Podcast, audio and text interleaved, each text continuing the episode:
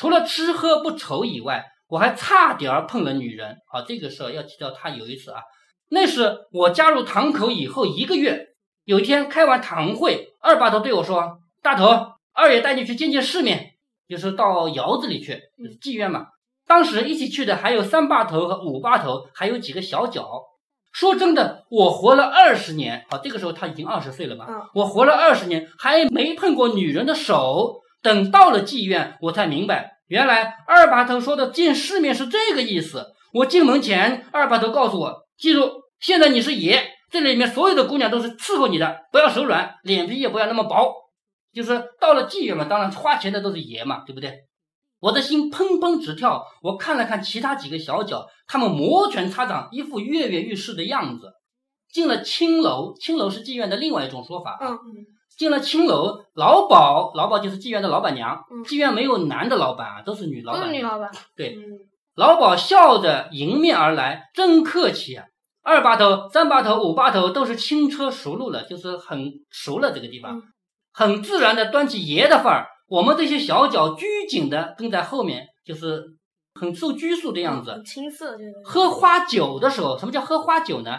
酒还是一样的酒，但是这个酒啊是妓女陪着喝，喂你喝，就是来来来，我敬你喝，拿起杯子来端给他喝，都不用动手的，你知道吧？这样的一种氛围。喝花酒的时候分了两桌，三个把头一桌，我们这些小脚一桌，几个把头给自己点完姑娘。什么叫点姑娘呢？就是来那么多个，你要哪个你自己选，哎，自己挑，你喜欢哪个挑。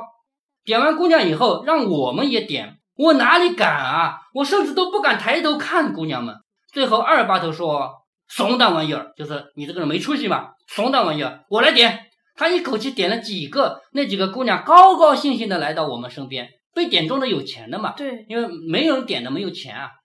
坐在我旁边的小家碧玉型的，就是女人有不同的类型啊。嗯这个小家碧玉型就是看起来很小鸟依人那种小家碧玉型的，个子不高，但是人很水嫩，皮肤很白，眼睛里波光荡漾。刚坐下，一股淡淡的胭脂香味迎面扑来，冲得我有点迷糊。他很快就抓住我的手，因为妓女嘛，她经常在这个这种圈子里面嘛，所以她反而放得开。嗯一般情况下，如果是谈恋爱的话，那女的肯定是不好意思嗯主动的嘛，对不对？但是到了这种地方就不一样了，是吧？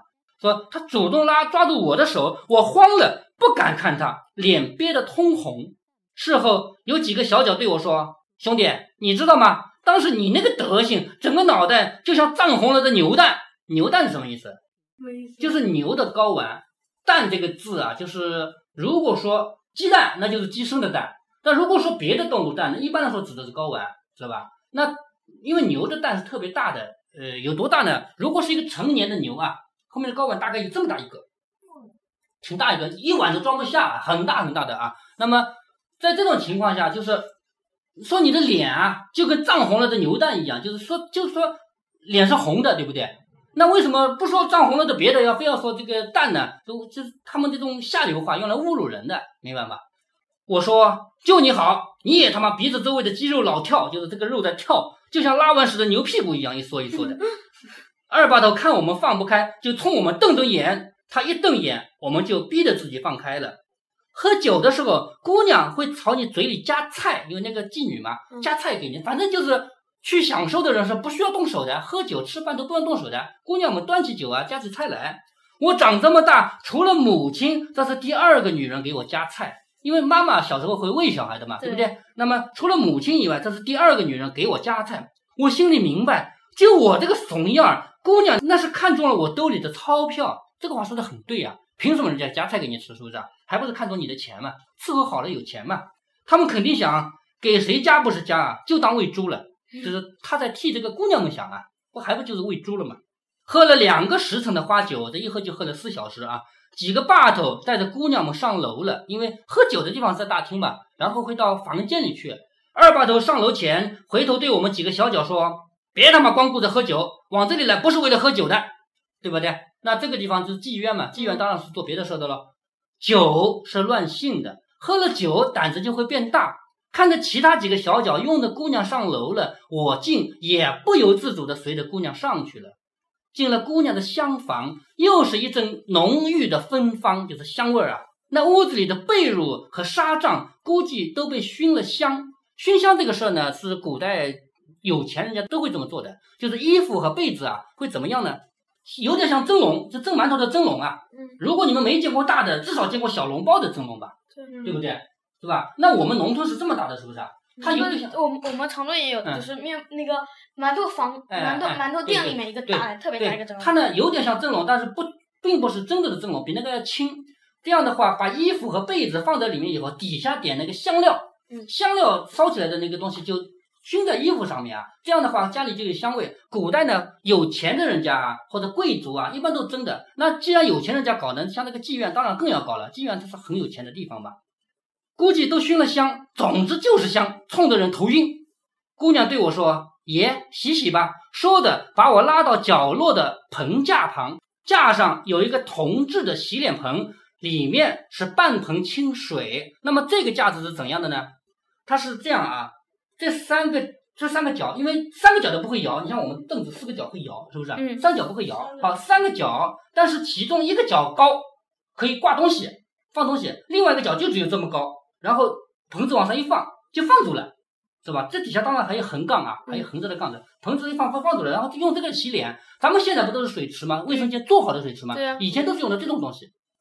所以来到这个盆架旁边，架上有一个铜制的洗脸盆，铜盆子是很值钱的，一般不是木盆子嘛。嗯咱们现在有塑料啊，以前没塑料的。里面是半盆清水，我想是该洗洗了，头晕啊！低下头，撩起水就往脸上扑，洗了几把，清醒多了。回头看姑娘，发现姑娘愣愣的看着我，傻了。我不解问：“怎么了？有手巾吗？”擦擦脸。那个姑娘咯咯咯咯笑起来，把我给笑傻了。怎么了？姑娘掩着面说：“爷，这不是让你洗脸的，是让你洗下面的，就洗屁股啊，还有小鸡鸡那个地方的。”我脑袋轰的一声，羞得满脸通红。洗下面，也就是说，有无数人用这个盆洗过下面，而我却用它来洗脸，那不感到一阵恶心吗？是不是？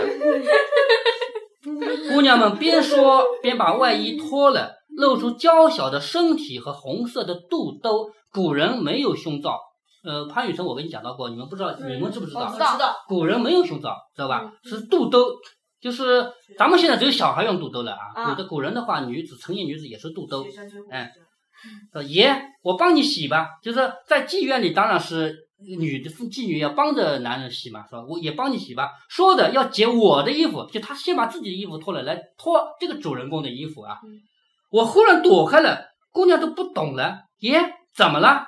我说你多大了？姑娘说十六，就十六岁就出来做妓女的。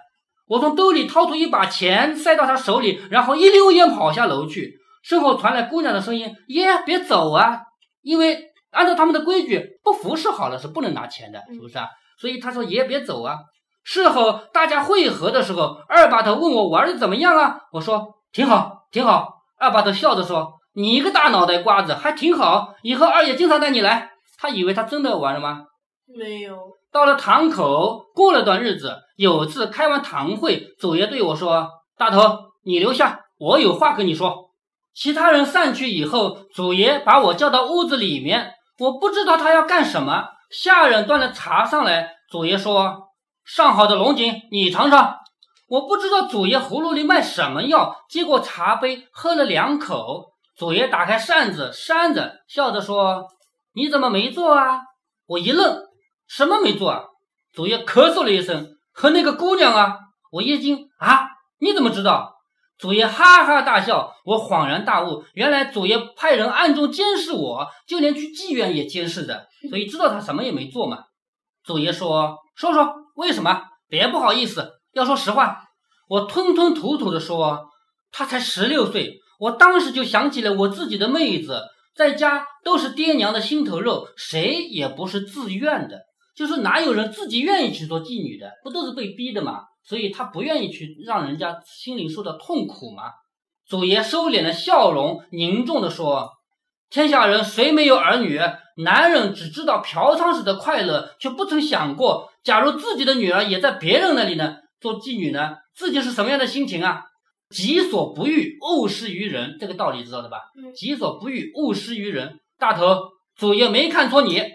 其实这是第一次观察他究竟有没有做大事的潜质啊。他虽然笨，做骗子是不行，但是他有善心，对不对？说祖爷没看错你，印象中这是祖爷第一次夸我，但一想到连这样的事情祖爷都了如指掌，我就开始害怕祖爷了。原来我的每一件事他都知道的跟踪的，在堂口的日子感觉过得好快，转眼几个月过去了。当初那个堂官也逐渐变成了名副其实的阿宝，我也渐渐适应了堂口的生活了。有一天晚上，祖爷又把我叫来，再次问我后不后悔。我实在猜不透他是什么意思。正在我踌躇之间，祖爷拿起茶壶，笑着说：“这壶茶冲淡了，你再去切一壶新的来。你这个茶楼堂官，自从来了堂口以后，还没有正式给祖爷沏过茶呢。你原来是给我倒茶的，但是到了这儿为止，你还没给我正式倒过茶呢。听旁人说，祖爷对茶很讲究，每次品茶，些许的差异他都能品出来，就有一点的差别都能吃出来。我在茶馆干过几年，茶道这个东西虽然谈不上精通，但是学过的和没学过就是不一样。茶、水、火、气，气就是器皿，空，每一样我都很在行。早年跟茶馆的掌柜学艺的时候，没少挨训，就是去当跑堂的，其实也同时也是做学徒啊，是学怎么泡茶的。早年也没有挨少挨训，没想到这些本事现在还派上用场了。我小心翼翼地为祖爷沏了一壶茶，给祖爷倒上一杯。祖爷品后说：“几个月不跑堂，手艺生疏了，就是有几个月不做了嘛。”我呆呆的立着，不知道该说什么。祖爷一抬手示意我坐下，随后祖爷突然发问：“大头，你觉得祖爷我这个人怎么样？”啊！我没想到祖爷会问这样的问题。堂口的老大问自己的小弟：“他人怎么样？”小弟除了回答很好，除了回答这个以外，还能说什么呢？我总不能说祖爷你不行，是不是？我支支吾吾的说：“挺好的，挺好的。”祖爷冷笑着说：“好，杀人好还是放火好？”我头顶一阵冒汗。说都好，一言刚出，顿时觉得自己说错了。祖爷，我是说，祖爷哈哈大笑，笑得我莫名其妙。祖爷看了我一眼，接着说：“我是杀过很多人，也骗过很多人，但这当中有罪有应得，也有出于无奈。如今时局动荡，江相派到了生死存亡的时候，四大堂口命运未卜，现在是最难熬的时候。因为我们别忘了。”这个作者主人公加入堂口是一九四八年，嗯，对不对？几个月以后马上就要一九四九年，马上全国要解放了，对不对？所以这个时候江相派生死存亡，一旦解放就没有江相派了嘛，对不对？他也能感觉出来，因为当时啊北方已经是解放区了，北方的我们说江相派有东南西北四个分支嘛，北方的分支已经没有了，不存在了，知道吧？所以他知道接下来整个江相派就要没有了，这是我们生死存亡的时候。四大堂口命运未卜，现在是最难熬的时候。听到祖爷这番话，我心里一阵发堵。我感觉自己的命特不好。刚出生没多久，父亲死了；自己长大，母亲死了。好不容易加入个黑社会，还赶上堂口最难熬的时候，好像我走到哪儿都是没有着落的。祖爷所言不虚。前几天他刚参加了东南西北四大堂口共同召开的大堂会。也就是商讨各个堂口的命运以及如何应对时局。四大堂口自从方兆瑜祖师爷创立之始，就从那个时候开始，几百年来遥相呼应，什么大风大浪都见过，大家彼此配合，走过了无数沟沟坎坎，这才使得江相派绵延几百年，香火依然旺盛。解放战争爆发以后，国民党节节败退，东南西北四大堂口的日子也越来越难过。尤其是一九四八年以来，国内形势动荡，国民党一溃千里，江相派能活动的地盘也越来越小。因为在解放区没有骗子嘛，是不是？嗯。所以他们能活动的地方也越来越小。情急之下，祖爷给另外三个堂口的掌门人发了邀请信，召集大家来开了一次大堂会。就是说，本来他们各个堂口自己开自己的会的，互相之间没有什么交流的。但是这个时候，祖爷邀请其他三个堂的人来开会。祖爷作为东派的木子连堂口掌门人，带了几个霸头参加了这次会议。祖爷还带去了堂口的大量金银，赠送给其他堂口，用来度过难关。就其他几个堂口过得不好嘛，所以把我们这点金银啊送点给他们，让他们过难关。其实这种四大堂口掌门人大会每年都有一次，其他几个堂口的大师吧都知道祖爷的传奇经历，对祖爷还是比较尊敬的。所以这次祖爷临时召开会议，大家都予以配合。况且这一次祖爷一下子拿出这么多金银给他们，他们更感动的唏嘘不已。什么样的感到幸运，其实就是为了钱。哎，对，就是为了钱。四大堂口都有自己的特点，每个大师吧都有自己的特点。我们东派木子莲堂口真的像一朵莲花，有出淤泥而不染的味道。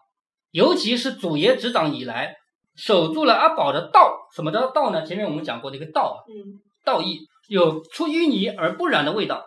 劫富济贫，乐善好施，而且我们的大师爸祖爷呢很儒雅，办事利索，无论对手下还是对外人都很文明。南派的粤海棠就是南边的门派啊，粤海棠清一色全是女的。我我前面讲到过，这个老他的老大就是女的嘛，嗯整个堂口都是女的。当年张丹成所说的那个乔五妹啊，就是粤海棠第十三代掌门人。后来乔五妹死了以后，堂口交给了冰美人，叫江飞燕。冰美人，冰美人，冷冰冰的美人嘛嗯，叫江飞燕。江飞燕十二岁入堂口，聪明伶俐；三十一岁接手堂口，冷若冰霜。施《美人计》拿下了黔、桂、粤、湘。你知道黔、桂、粤、湘是哪四个省吗？黔贵州省，桂呢？这不是广西、壮族，哎，广西壮族。粤知道的吧？粤、广东、哎，粤广东。湘湖南。湖南对，《施美人计》拿下了黔、桂、粤、湘四个地高官和黑道，南方四省几乎被他摆平。他们做江相派不是要做省长的，而是要把省长地方高官们拿在手下，就把他们骗到手的，对不对？所以这才叫老大。因为江相派又不是说我要当皇帝，对不对？他是要骗人嘛。所以这四个省的高官啊、黑道啊都在他们手下。南方四省几乎被他躺平，真是巾帼不让须眉。须眉就是男人啊，有胡子和眉毛嘛。巾帼是头上戴一块布，那个叫巾帼。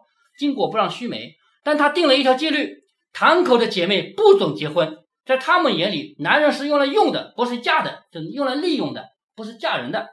就说明他自己还没有。哎，对，西派的龙须崖堂口阿宝们结构普遍年轻化，可能与西部的多山有关，因为西部山比较多嘛。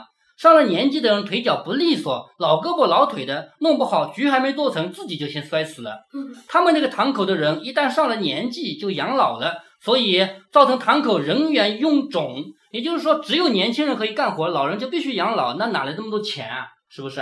所以他们堂口呢就没钱，人也臃肿，老家伙不干活，干吃俸禄，时间久了就出现内斗，因为年轻人不服气嘛，我们拼死拼命干活，那帮人不用干活，是不是？所以就出现内斗。有一次吃一顿饭就会死好几个老家伙，为什么？下毒呗，年轻人把老的毒死了嘛。所以西派是最不稳定的堂口，他们堂口的掌门人叫秦百川，个子高，络腮胡，皮肤黑黑的，跟西部的军阀素有来往。北派的雪门草堂口整体很散，很可能跟八路军开辟敌后战场有关。雪门草从抗战以来就惨淡经营，解放战争爆发以后，解放区的老百姓接受了解放思想，深信鬼神的人就不多了，所以这个堂口就名存实亡了。好，现在我们知道了，南边的他们已干得很好，把四个省都干下来了；西边的整天内讧，对，对不对就就不好。哎对也北要准备，也要也要解散了。对，北边的眼看着。没没已经没有了，名存实亡了。大师爸叫钱灵月，带着几个阿宝流窜作案，早就没有根据地了。大堂会上，各大堂口的掌门人得出一致的结论：堂口不能丢，可以启动出杀，甚至可以杀父，先渡过难关再说。前面我讲到杀父的，是不是？嗯就是直接动手杀人抢劫，对不对？人生在世，总是要迈出步子的。就像我加入堂口，或对或错，走了以后才知道。我知道祖爷这些日子为了堂口的命运殚精竭虑，就是考虑了很多啊，叫殚精竭虑。正想说几句话为祖爷分忧，突然外面传来一阵急促的敲门声。不一会儿，管家领着一个人跑进来，那人一进门就喊：“祖爷，出事了，出事了！”